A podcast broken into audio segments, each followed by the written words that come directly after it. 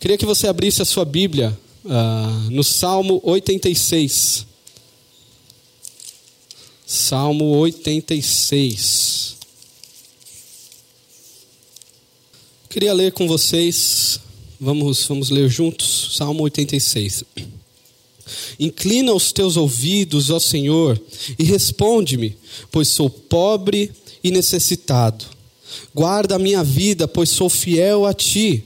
Tu és meu Deus, salva o teu servo que em ti confia. Misericórdia, Senhor, pois clamo a ti sem cessar. Alegra o coração do teu servo, pois a ti, Senhor, eleva a minha alma. Tu és bondoso e perdoador, Senhor, rico em graça, para com todos os que te invocam. Escuta a minha oração, Senhor, atenta para a minha súplica. No dia da minha angústia, clamarei a ti, pois tu me responderás. Nenhum dos deuses é comparável a ti, Senhor. Nenhum deles pode fazer o que tu fazes. Todas as nações que tu formaste virão e te adorarão. Senhor, e glorificarão teu nome, pois tu és grande e realizas feitos maravilhosos, só tu és Deus. Ensina-me o teu caminho, Senhor, para que eu ande na tua verdade. Dá-me um coração inteiramente fiel, para que eu tema o teu nome de todo o meu coração. Te louvarei, Senhor, meu Deus. Glorificarei o teu nome para sempre pois grande é o teu amor para comigo. Tu me livraste das profundezas do Sheol. Os arrogantes estão me atacando, ó Deus, um bando de homens cruéis, gente que não faz caso de ti, procura tirar-me a vida. Mas tu, Senhor, és Deus compassivo e misericordioso, muito paciente, rico em amor e em fidelidade Volta-te para mim, tem misericórdia de mim, concede a tua força a teu servo e salva o filho da tua serva. Dá-me um sinal da tua bondade, para que os meus inimigos vejam e sejam humilhados, pois tu, Senhor, me ajudaste e me consolaste. Queria orar com vocês. Senhor, nós te louvamos pela riqueza e preciosidade da tua palavra, que é alimento vivo para as nossas almas. Nós oramos para que o Senhor alcance os nossos corações, que este salmo venha invadir as nossas orações, venha, invadir a nossa intimidade com o Senhor. Nos ajude, Deus. Precisamos e necessitamos aprender mais do Senhor. Nos ajude a te encontrar através da tua palavra. Assim que oramos. Amém. Irmãos, hoje nós falaremos sobre oração. Ah, e parece uma pergunta hipotética, mas não. Se nós pensássemos que nossa vida, toda a nossa vida, dependesse da oração, ou de qualquer outra prática, como que nós agiríamos? Se hoje um médico chegasse para você e falasse que a partir de agora, sua vida depende exclusivamente de você tomar tal comprimido, será que você esqueceria? Um dia poderia comprometer muito. A oração é isso. Quando nós falamos sobre oração, nós não estamos falando sobre um, um aspecto da religião que deve ser cumprido. Nós não estamos falando sobre uma agenda que você precisa ter, de forma nenhuma. Não é sobre a agenda que a gente está falando. A gente está falando sobre uma questão uh, crucial para a sua existência uma questão fundamental para como você vai viver a sua vida, ou como você vai morrer a sua vida enquanto vive. Falar de oração é falar de vida, é falar de condição da alma. Por isso que é um tema que sempre a gente tem que estar revisitando. Uh, a gente acabou de pregar alguns, algum tempo atrás sobre salmos, falamos sobre oração. Uh, é um tema necessário, é aquele tema que sempre você vai ouvir falar. E geralmente, quando é um tema que a gente fala muito, é, infelizmente, é um tema que a gente faz pouco. Ah, às vezes nós lemos bastante sobre oração, ah, falamos sobre oração, mas não oramos. Eu acho que nos falta entender a, a, a centralidade que é a oração na nossa vida. Sem oração, a condição da nossa alma, ela ela simplesmente começar, começará a definhar. É, e por que salmos? Por que, que a gente escolhe salmos? Por que eu escolhi salmos? Quando a gente fala de oração ou qualquer tema hoje em dia, parece que há um desapego a tradições. Um desapego, por exemplo, à sã doutrina. A gente, é, é, nossa geração, os nossos tempos, a gente tem reverenciado cada vez mais o espontâneo, não é verdade? Aquilo que, como a gente costuma falar, que é natural. Não aquela coisa tão planejada. Porque o espontâneo vem de Deus. E a nossa geração cada vez mais está assim. É, os mais novos, por exemplo, talvez a maioria aqui, ah, difícil parar para assistir um jornal na TV. Ninguém quer saber de jornal mais. Ah, a gente quer ser informado por aquele cara sem camiseta, é, de bermuda e chinelo no YouTube. Ele vai falar para a gente. A, a, gente é, é, a formalidade hoje já não está mais em alta. Tem se passado. E tem o seu lado positivo nisso, com certeza tem, tem o seu lado positivo. O problema é, é que nós conduzimos isso para a nossa fé também. A, a, gente não quer saber de, de uma tradição, porque ao, ao, ao nosso olhar, ela é rígida, não é? Ela é fria. Ah, isso não tem a ver com a minha oração, com o meu entregar. É, nós amamos o, o o espontâneo, os nossos achismos. Tanto é, é, não sei se vocês já participaram daqueles momentos constrangedores que alguém fala, fulano, fale, Eduardo, fala cinco características da sua esposa aí que você ama. Na hora começa a ficar vermelho, você começa a gaguejar. É porque o Eduardo não sabe? Ele sabe, lógico, sabe muito mais. Mas é que na hora, eu não sei o que acontece, não é? Dá aquela travada. E alguém vai falar: ah, não, se, se pensou antes, não vale. Só vale se falar na hora. Ah, e assim a gente pensa a nossa vida com Deus, não é? A gente às vezes acha que oração, a gente até fala isso, né? Oração é abrir a nossa boca e falar com Deus, não é? Oração é abrir a boca e falar. Porém, ah, muitas vezes esse não é o caminho. Muitas vezes, oração não é apenas abrir o coração. Na verdade, muitas das vezes, a oração, ela precisa passar por uma oração contra o seu próprio coração. Na oração, você vai ter que falar: fica quieto, coração. Fica quietinho aí, que eu não quero te ouvir. Oração não é apenas abrir o seu coração e falar.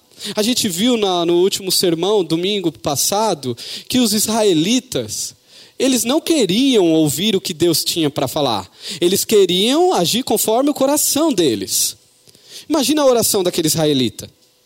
A oração dele era: Senhor, me ajuda. Olha, o Senhor está vendo o que está no meu coração. Oh, é isso aqui, Deus. O Senhor não é meu Deus. E eles precisaram que ter um choque com a palavra. Oração vai além do espontâneo e às vezes vai contra o espontâneo.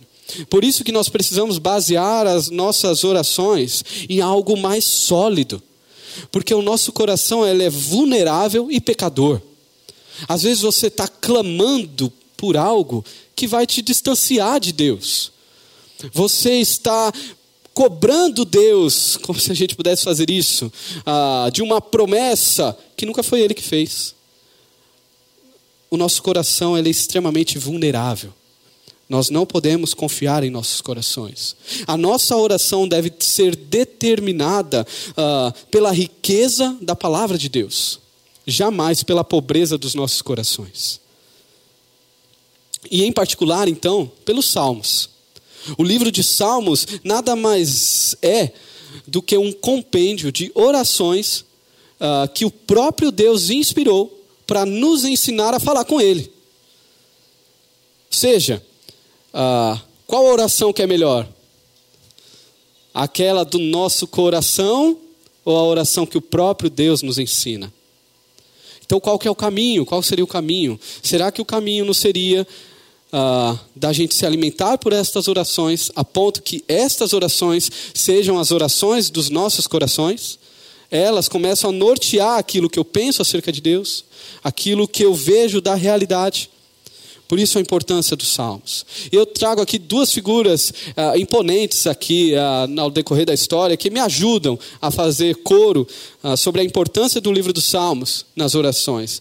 Uma delas é Dietrich Bonhoeffer, num livro dele, Orando com os Salmos. Dietrich Bonhoeffer foi um, um, um missionário, um pastor que foi morto pelos nazistas.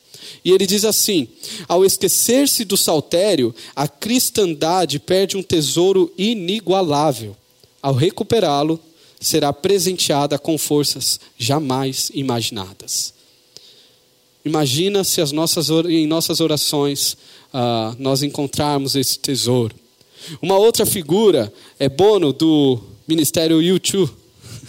É, um homem totalmente conhecido de uma banda, de uma das principais bandas do mundo, para alguns a principal, ele diz assim numa conversa dele com o pastor Eugene Peterson: Os salmos possuem uma honestidade brutal sobre alegrias explosivas ou sobre profundas tristezas.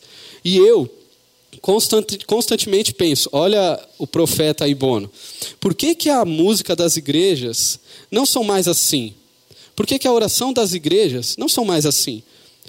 Aí ele, ele fala: por que, que eu desconfio dos cristãos?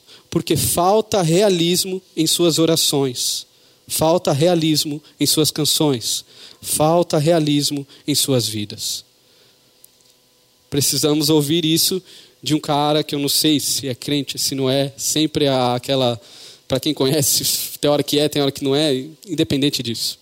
Mas precisamos ouvir isso. Se entendemos então a importância da oração e desejamos aprender a orar, uh, a oração escrita por Davi aqui no Salmo 86, então, vai nos ajudar nisso. Ela nos conduzirá neste caminho. Ele nos ensinará aqui, então, três princípios, três princípios necessários para aprendermos como orar na perspectiva do Deus, do nosso Deus três princípios necessários para você carregar aqui dessa, manhã, desta tarde, carregar em sua oração. E o primeiro princípio a gente vê no início. O primeiro princípio que precisamos ter em nossas orações é saber quem somos. Saiba quem você é. Veja comigo os versículos 1 a 4, volte comigo. Ele diz: Inclina os teus ouvidos ao Senhor e responde-me, pois sou pobre e necessitado. Somente eu vou parar nesse versículo aqui. Uh, Tiago, eu lembro de Tiago. Deus, ele resiste aos soberbos, mas dá graça aos humildes. Davi, ele consegue se reconhecer pela palavra de Deus. Ele sabia uh, quem ele era. E ele também sabia que o Senhor demonstrava a sua graça para os humildes. É isso que ele fala em Salmo 34. E é, é, é, é o que ele bebeu da palavra. Uh, onde ele viu em Provérbios, por exemplo, com tanta ênfase uh, no Senhor que ouve os humildes. Davi, ele se reconhece como um pecador miserável que necessita desesperada, desesperadamente da graça de Deus. E pensar assim, nós aqui, tudo bem. Você se entender como um pecador miserável, ok. Alguém que necessita da graça de Deus, eu, tudo bem. Mas a gente está falando de Davi, uh, o principal rei de Israel, até hoje. O único que tem a, a, a, sua imagem, na verdade, o seu símbolo fincado na história de Israel. É, o, o cara que foi chamado homem segundo o coração de Deus. E olha como ele se intitula, como ele se percebe como pobre e necessitado. Davi, ele não toma para si ah, os títulos que ele possui, até porque ele entende que seus títulos diante da glória de Deus é um amontoado de nada, não serve absolutamente para nada. E no versículo 1 ele ainda ah, diz, ah, começa falando: Inclina-se, Senhor. Porque ele entende que, como um pecador miserável, pobre, é, é, a única maneira dele se achegar a Deus é o próprio Deus se inclinando a ouvi-lo. Davi não tinha ah, é, nenhum lugar cativo ali para ele. ele era assim como um de nós, dependente exclusivamente da graça de Deus. E no versículo seguinte, ah, parece que uma leitura rápida, parece que ele fala o oposto disso, não é? Ele diz assim: Guarda a minha vida, pois sou fiel a ti. Tu és o meu Deus, salvo o teu servo que em ti confia. Talvez numa leitura mais superficial, rápida, a gente fala, Davi acabou de demonstrar tanta humildade, né? E agora está começando a, a, a afirmar coisas de si. Entretanto, Davi, ele não está falando de forma nenhuma que ele se acha digno aqui. O que Davi está falando é devido ao contexto dele. Davi, ele pertencia à aliança, a uma aliança com Deus. Uma aliança que Deus estabeleceu com ele, com o seu povo, e ele estabeleceu com o próprio Deus. Davi ele se classifica como um servo de Deus. O que ele está falando aqui é nada mais do que isso. Eu sou um servo fiel ao Senhor. Ah, isso não me torna digno. É, é, é, essa é a minha, é, é a minha vida. Eu dependo da sua aliança. Traduzindo para os dias de hoje, é como se nós nos chegássemos a Deus em oração uh, e clamando ao Senhor pelos méritos que temos na pessoa de Cristo Jesus. Clamando, Senhor, em nome de Jesus, uh, eu clamo a Ti, muda a minha história. Em nome de Jesus, transforma aquilo e aquilo. Por quê? Porque sabemos que não é por nós, é naquele ao qual nós temos a nossa aliança, ao qual nós fomos alcançados pela aliança. É no Cristo. É o que Davi está fazendo. E ele continua demonstrando que ele entende quem ele é. No versículo 3, ele clama por misericórdia, misericórdia, Senhor, pois clama a ti sem cessar. E agora o versículo 4 traz uma beleza muito linda a continuação aí dessa parte. Uh, ele diz no versículo 4: Alegra o coração do teu servo, pois a ti, Senhor, elevo a minha alma. Davi aqui, ele não está demonstrando a Deus que ele possui uma boa teologia. Davi não está demonstrando que ele conhece uh, atributos de Deus, que ele conhece a obra de Deus, que ele sabe como que funciona, que ele conhece o, o Pentateuco e por isso que ele faz essa oração tão bonita, se humilhando. Não. Davi está entregando a sua alma, está rasgando aqui o coração. Não é algo mecânico. Porque às vezes, talvez na minha introdução você possa ter pensado, mas isso deixa mecânico a minha oração. É, Para Davi não era assim. Davi, ele tinha o coração na palavra, e o coração dele não era mecânico. Ele rasgava a sua alma. A alma aqui é o mais íntimo do seu ser. Ele estava rasgando ao Senhor. E ao entregar a sua alma, ele se reconhece ele percebe quem ele é. Alguém totalmente necessitado de Deus. Por isso que nós, igreja, batemos tanto na tecla de uma antropologia cristã. De pensar quem somos, nós seres humanos, à luz da palavra de Deus. Porque nós sabemos que existem muitas ameaças, mas muitas ameaças, inimigos do Evangelho, falando coisas sobre nós que não somos. E é através de palavras bonitas, ah, palavras amorosas, através de ideias tão, tão bonitas que a gente até fala assim, não, mas é, é, é o Evangelho, ó. Falou, até falou de Jesus. Até teve uma hora que até cantou uma música gospel. É, é o Evangelho. Ou se não, livros e mais livros que falam e falam sobre quem somos. Ah, e qual é o problema de tudo isso? Que essas é, mentiras que são tão bonitas, que aquecem o nosso coração, têm o poder de nos destruir, têm o poder de nos distanciar de quem Deus é. Começamos a pensar, a achar que somos aquilo que não somos. Irmão, se existe algo que nós podemos nos orgulhar em nossas vidas e falar: ó, oh, isso aqui é meu, isso aqui, isso aqui vem de mim, viu? É o pecado. Se você tem alguma coisa para bater no seu peito e falar que é seu, isso é o pecado. Necessitamos de Deus. Ah, numa perspectiva bíblica acerca de quem é o homem, o homem ele é aquele pecador que necessita, que precisa ah, do agir de Deus em sua vida diariamente, constantemente, porque ele por ele, ele não consegue fazer absolutamente nada. Aí você pode falar, mas cadê? Mas não tem nada de valor no homem? Tem, com certeza tem. O valor que tem no homem é o sangue de Jesus. Para aqueles que não têm a Cristo, é a imagodeia, o, resquício, a imagem de Deus lá de Gênesis. Deus criou toda a humanidade conforme a sua imagem, semelhança. É isso que existe de valor na humanidade. E naqueles que foram encontrados por Jesus, o seu valor está no sangue de Jesus. É o sangue de Jesus que dá o valor que você tem. Ele não é de você, ele não é seu. O nosso valor está em sermos dele. Davi sabia quem ele era. Em nossas orações, irmãos, precisamos disso. Quantas vezes a gente acha que podemos encurralar a Deus, né? Eu acredito que nessa igreja não. Mas quantas vezes a gente pega aquelas orações, sabe? É, Deus, eu determino. Deus, eu declaro que hoje vai acontecer. Ou se não, alguém chega, conta o um problema para você e você fala assim: pode deixar. Não, isso vai ser resolvido. Eu vou orar. Fica tranquilo.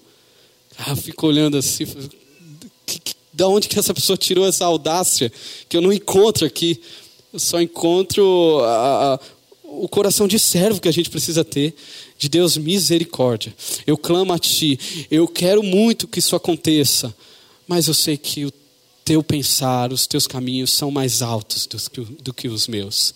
Eu sei que eu devo aprender a confiar no Senhor, porque eu sou o Teu servo, eu sou filho mas eu sou servo, continuo sendo servo. Segundo princípio, então, saiba quem você é na sua oração. Segundo princípio, saiba quem Deus é. Saiba quem Deus é.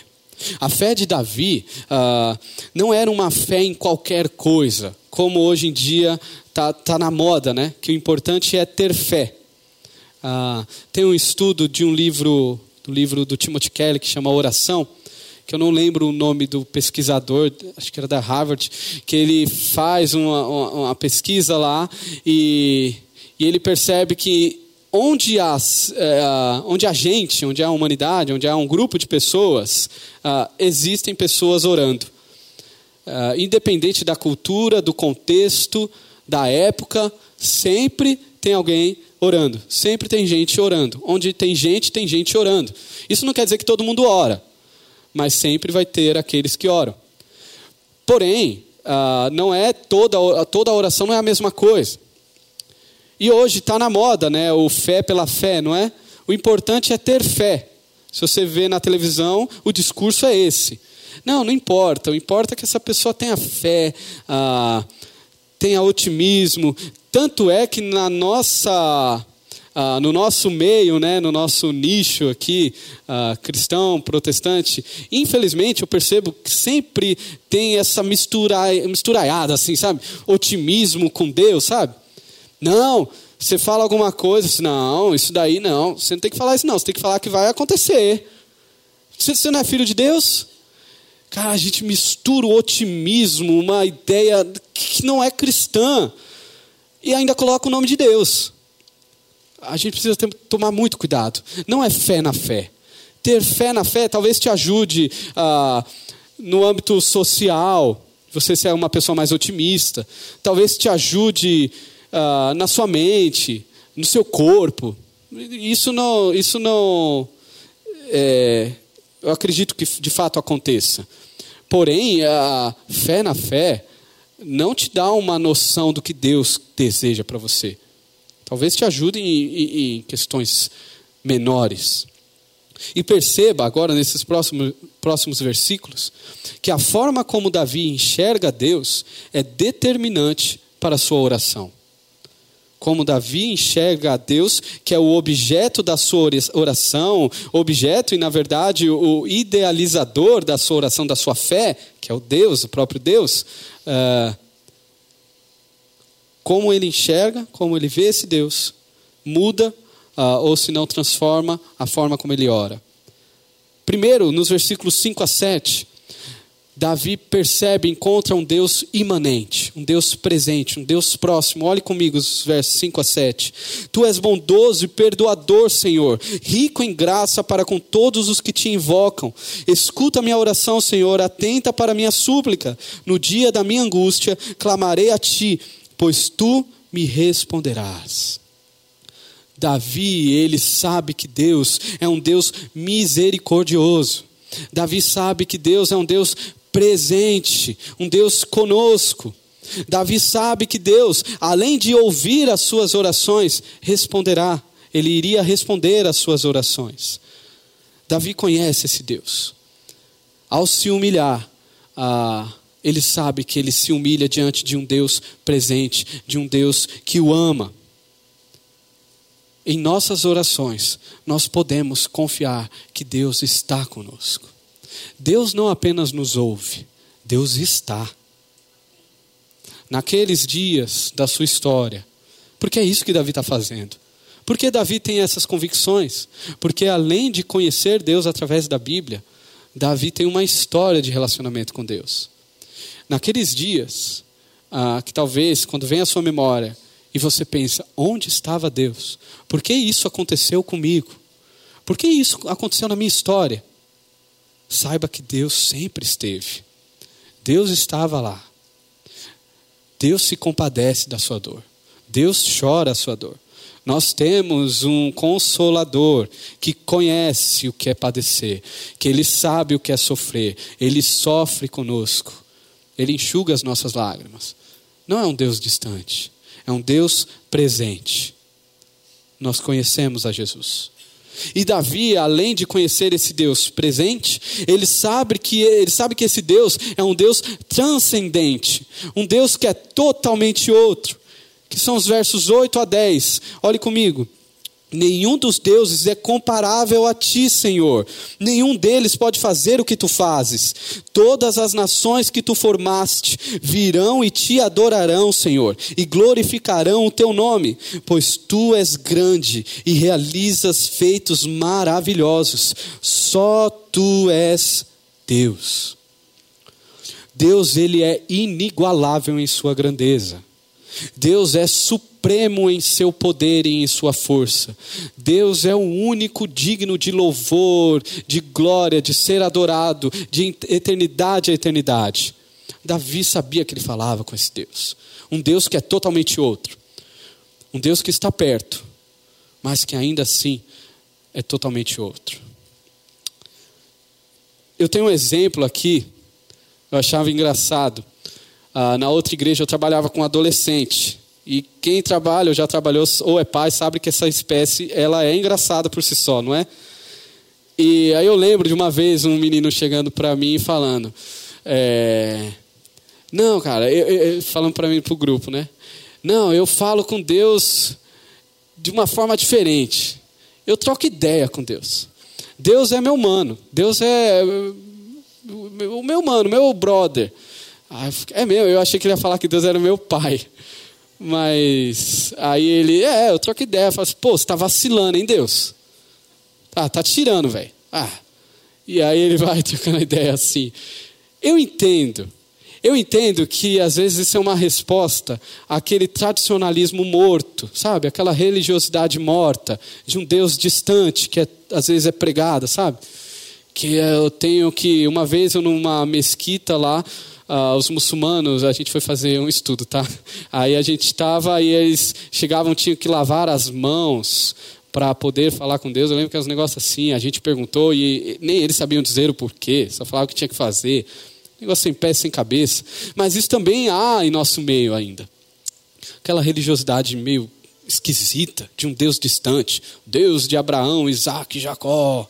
Era cinco minutos só para falar sobre quem Deus é, os atributos de Deus para iniciar a sua oração, sabe? Eu sei que isso é um, às vezes é um. Não, não quero isso. Porém, a gente tem que tomar cuidado. Porque Deus está perto, mas Ele não está no meu bolso. Deus, Ele continua sendo Deus. Ah, ele continua sendo soberano. Nós somos filhos amados, adotados por Deus. Eu posso sim me achegar a Deus com intimidade, mas eu não posso me esquecer que Deus, Ele é Deus, Ele é único, Ele é soberano, Ele é o meu Senhor, Ele controla, Ele que está sobre a minha vida, não sou eu que estou sobre Ele. Ele não é o meu super brother amigão que eu vou falar as besteiras e tal. Não, não, peraí. Ele é Deus.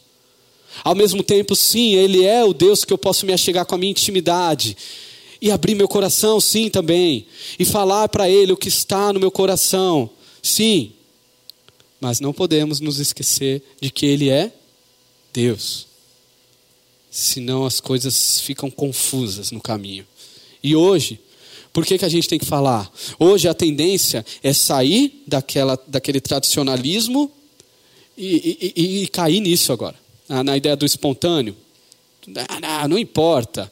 Não, mas Deus me entende. Eu troco uma ideia com ele. Não, é só falar com Deus. Você sabe que, pô, você não me ajudou aqui, então eu pequei. Mas você sabe, aí é, se, se, vira aí. Não. Tomemos o cuidado. Ele ainda é Senhor sobre tudo, sobre todos nós.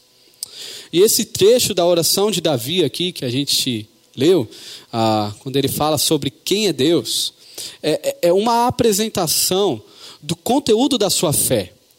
Davi, ele não acha coisas sobre Deus. Davi, ele não é daquela galera que pinta o quadro pela metade de Deus, sabe? Uma vez, numa uma entrevista com um pastor Lobo aí, né? Um desses pilantras da fé, é, pastor dos artistas. E aí um cara pergunta para ele quem é Deus, aí ele ah Deus ele Deus ela, o cara responde Deus ela ele não sei, é, e aí ele começa as elucubrações desenfreadas, esquisitas, tortas, diabólicas. Deus não, ele fala, Deus não pode ser soberano. Deus é amor.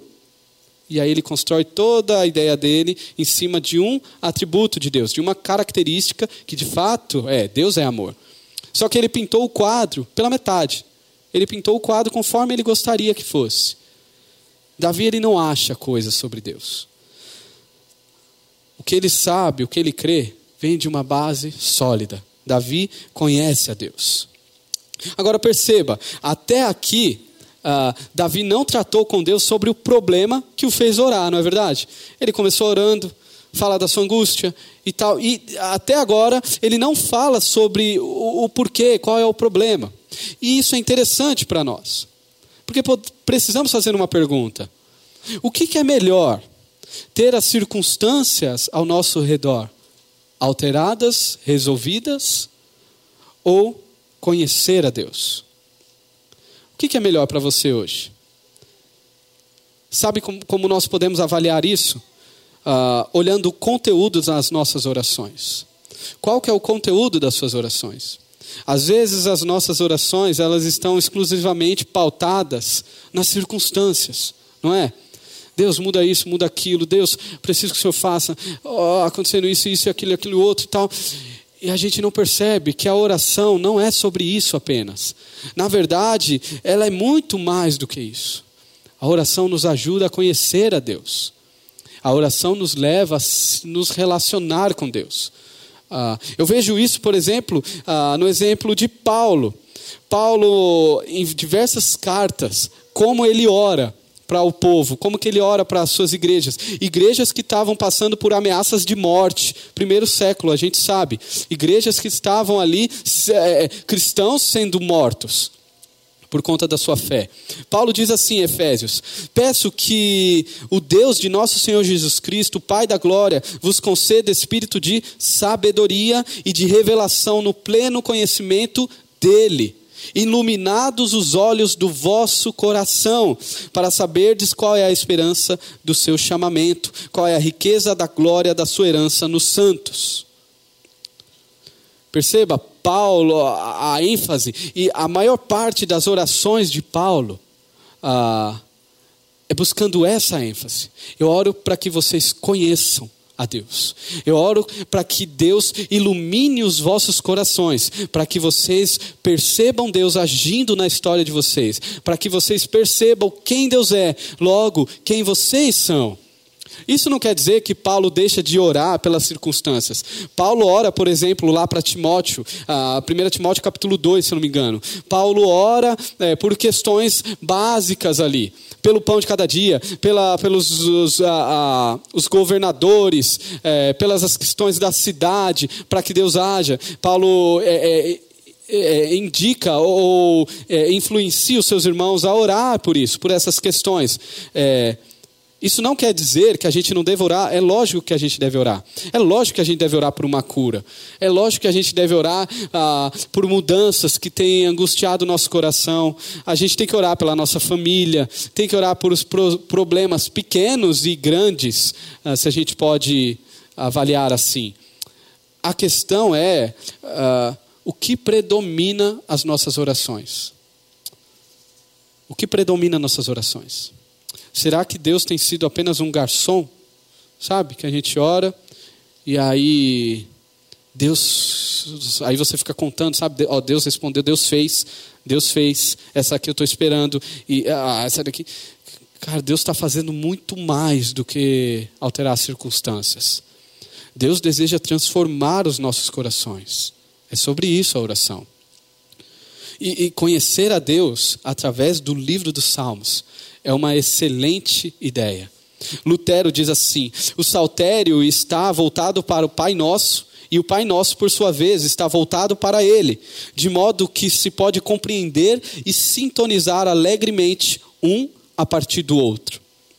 Por isso dos Salmos, por isso você se enriquecer com o Salmo 86 na sua vida, porque você vai conhecer a Deus através da sua palavra. E o último princípio aqui, o terceiro princípio, saiba o que pedir. Saiba quem você é na sua oração, saiba quem Deus é e, por fim, saiba o que pedir. Tiago já nos ensina, né? Não, não recebeis porque pedis mal. Tiago também fala que ah, no sofrimento a melhor pedida é por sabedoria. Em meio à dor, a sua melhor oração é: Deus, me ajuda a compreender quem o Senhor é. Deus me ajuda a entender os teus caminhos. E aqui, uh, Davi, uh, nessa pedir ao Senhor, ele nos mostra uh, dois pedidos fundamentais que precisamos ter em nossas orações, que está no versículo 11. Olha aí no versículo 11 comigo. Ensina-me o teu caminho, Senhor, para que eu ande na tua verdade. Dá-me um coração inteiramente fiel, para que eu tema o teu nome. Davi aqui ele ora pelo caminho. Senhor, me ensina o teu caminho. Caminho, eu falei alguns domingos atrás. Caminho diz respeito a caráter, a conduta. A oração de Davi é: Senhor, alinha a minha vida com o Senhor. Alinha o meu coração, as minhas percepções com aquilo que o Senhor tem pensado. Mas não só, Davi também ora por um coração inteiro. Essa expressão é muito linda. Ah, acho que a que melhor traduziu foi essa versão NVI. Ah, um coração inteiramente fiel que tema somente ao seu nome. Irmãos, a maior obra que Deus pode fazer e que Ele deseja fazer em nós não seria a mudança das circunstâncias, seria a transformação do nossos, dos nossos próprios corações. A maior obra que Deus pode fazer na sua vida é guiando os teus caminhos. A maior obra que Deus pode fazer na sua vida é te dando o coração inteiro, que tema somente ao Senhor, que tenha olhos somente para Deus. Será que é isso que temos pedido? E Davi sabia que ele, recebe, que ele já havia recebido o maior presente da sua vida. É o que ele diz nos versos 12 e 13: De todo o meu coração te louvarei, Senhor meu Deus, glorificarei o teu nome para sempre, pois grande é o teu amor para comigo. Tu me livraste das profundezas do Sheol. Davi sabia o que Deus já tinha feito na vida dele. Você sabe o que Deus fez na sua vida? Se você sabe o que Deus fez na sua vida, os seus pedidos serão transformados. Você não vai vir com uma arrogância. Eu não conseguirei ir com arrogância. Porque Deus me tirou do, do lamaçal da morte, do pecado. Deus me comprou a preço de sangue. Eu olho para os evangelhos, eu olho para as cartas. O que é o evangelho? O evangelho é Cristo Jesus nos resgatando o Evangelho não é Jesus jogando uma boia para nos puxar porque estávamos nos afundando. O Evangelho é o próprio Cristo indo de encontro com a gente e nos tirando e nos levantando. Como diz em Efésios, estávamos mortos em nossos pecados mortos. Jesus não bombeou o nosso coração lá, não, não, não nos, é, é, nos tirou de um estado debilitado para uh, uma melhor vida, não. Jesus nos deu vida. Estávamos mortos. O que um morto tem direito? Se alguém te deu vida, qual é o seu objetivo agora? Viver para este que te deu vida. E só. Você não precisa de mais nada. É o que Davi demonstra aqui. Davi sabia e por isso seu pedido foi alterado, porque ele sabia que o melhor de Deus não está por vir. O melhor de Deus já veio. O melhor de Deus na sua vida já aconteceu. E finalmente, aqui Davi então, ele fala sobre a sua situação. E era um problema ainda de vida ou morte. Veja os versículos 14 a 17. Os arrogantes estão me atacando, ó Deus, um bando de homens cruéis, gente que não faz caso de ti, procura tirar minha vida. Mas tu, Senhor, és Deus compassivo e misericordioso, muito paciente, rico em amor e em fidelidade. Volta-te para mim, tem misericórdia de mim, concede a tua força a teu servo e salva o filho da tua serva. Dá-me o sinal da tua bondade para que os meus inimigos vejam e sejam humilhados, pois tu, Senhor, me ajudaste e me consolaste. Somente aqui, Davi clama ao Senhor para que o Senhor haja. E ainda assim ele clama com um coração humilde reconhecendo que, Senhor, essa galera está tentando fazer algo contra mim. Eu clamo ao Senhor porque o Senhor é diferente deles. O Senhor é um Deus misericordioso. E o Senhor olha para mim. Então, Deus, ah, ah, veja em mim se há algum caminho mal. Me transforme. Me transforme. Davi percebe as suas fraquezas. Logo, Davi clama assim por socorro, Davi clama por alívio, Davi clama por libertação. Mas o maior, o seu pedido mais evidente, o seu pedido mais enfático aqui é por um coração puro, um coração temente, um coração que tenha olhos apenas para o Senhor. Esse é o pedido de Davi. Mesmo que as nossas orações não produzam efeitos palpáveis, elas nos aproximam de quem o nosso Deus é. E o nosso Deus é aquele que nos mantém de pé, mesmo em meio à noite, mesmo em, em dias maus, antes que a noite dure para sempre, do que eu perder o Senhor. Foi a oração de Moisés? Deus, se o Senhor não for, eu não quero negócio com terra prometida. Eu não quero saber disso. Se o Senhor não for, muito obrigado, eu não quero as suas bênçãos. Eu não quero a sua promessa. Você consegue fazer essa oração? Senhor, se o Senhor não estiver com a minha família, eu não quero saber disso. Eu não quero saber dessa promoção.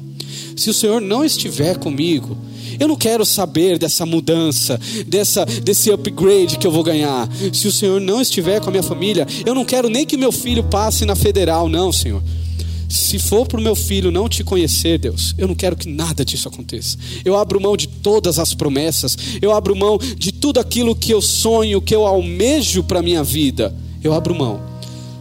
Se eu tiver que te perder, como que é o conteúdo da sua oração? Saiba quem você é. Saiba quem Deus é. Logo, saiba o que pedir. Você está com o coração pesado hoje? Comece a orar. Você tem se distanciado, você se percebe distante deste Deus. Comece a orar. Existem circunstâncias na sua família na sua vida, trabalho, nas suas finanças, há um desespero em seu coração, comece a orar. Voltemos a orar. Precisamos orar. Timothy Keller, o principal teólogo vivo nos nossos dias, ele diz no seu livro que já com seu ministério acontecendo, e o seu ministério ganhando corpo cada vez mais, ele percebeu uma aridez em seu coração e ele teve que tomar algumas iniciativas. E a principal iniciativa que ele tomou e que mudou completamente a sua história foi voltar-se para o livro de Salmos. Porque ele começou a perceber Deus falando. Ele começou a perceber quem ele era. Ele começou a perceber a grandeza, o poder desse Deus, a, a, o seu amor para com ele. Ele começou a perceber que esse Deus, ele era um Deus presente. Através do livro de Salmos, ele começa a ter a sua fé. Crescendo, expandindo, aumentando daquilo que ele estava, da situação que ele estava. E ele já era Timothy Kelly. Um convite para nós hoje. Precisamos orar. Como orar? Lembre-se da sua insuficiência. Nunca se esqueça da sua insuficiência. Como orar? Lembre-se do seu Deus. Lembre do Deus que entregou o filho dele por exclusiva graça e misericórdia, porque nos amou. Lembre-se disso. Nunca se esqueça disso. Nunca houve méritos. Houve mérito na cruz. Nosso não. Lembre-se o que pedi. Peça. Peça as riquezas do Evangelho. Peça que você consiga vivenciar as riquezas do Evangelho na sua vida. As riquezas que você já recebeu na cruz de Cristo. Ore sim para que Deus mude, porque Deus transforma situações. Mas ore para que Deus transforme o seu coração com as riquezas do Evangelho. Que seja uma oportunidade para nós de nos rendermos aos pés de Jesus. Necessitamos disso. Quero orar com vocês. Senhor, nós te louvamos. Como o Senhor é misericordioso conosco. Porque o Senhor, além de nos amar, além de nos comprar a preço de sangue, o Senhor ainda nos ensina a orar. O Senhor ainda desce a nós e decide nos revelar qual é a oração que devemos fazer ao teu coração. Senhor, eu sei que existem corações aqui que estão distantes, que há muito tempo não, faz, não fazem uma oração sincera ao Senhor. Eu sei que existem pessoas aqui que não têm te encontrado na palavra. Deus, eu clamo por estas vidas. Eu clamo porque eu sei que o Senhor é um Deus misericordioso. Eu clamo porque a tua misericórdia está sobre a minha vida. Por isso eu sei que a tua misericórdia também está sobre a vida destes. Nos ajude, Deus, a te encontrar. Nos ajude a crescer em quem o Senhor é. E nada mais e nada menos. Nos ajude. Aviva as nossas orações. Que a gente consiga contemplar o Cristo ressurreto, que vive hoje que está conosco diariamente. Que o Senhor nos ajude a contemplar o Teu Espírito, guiando as nossas decisões, transformando os nossos corações à imagem do Teu Filho Jesus. Nos ajude a contemplar o amado das nossas manhãs. Pois se não temos tempo para isso, não deveríamos ter tempo para mais nada. Essa é a nossa oração de forma humilde, reconhecendo que se o Senhor não se inclinar, nada disso será possível. Amém. Amém. Gostaria que vocês pudessem ficar de pé, com seus olhos fechados, adorar o Senhor conosco e abrir seu coração e nos rendermos toda a nossa família, toda a nossa vida ao Senhor. Que os nossos olhos possam estar voltados para Deus e percebemos o quão somos pequenos, Senhor, diante de Ti. Deus, ajuda-nos a seguir os Teus caminhos, a viver a Tua vontade e saber que ter o Senhor em nossa vida é o melhor que podemos ter, Senhor. A Ti eu vou clamar pois tudo vem de ti tudo está em ti. Por ti vou caminhar, tu és a direção, o sol a me guiar.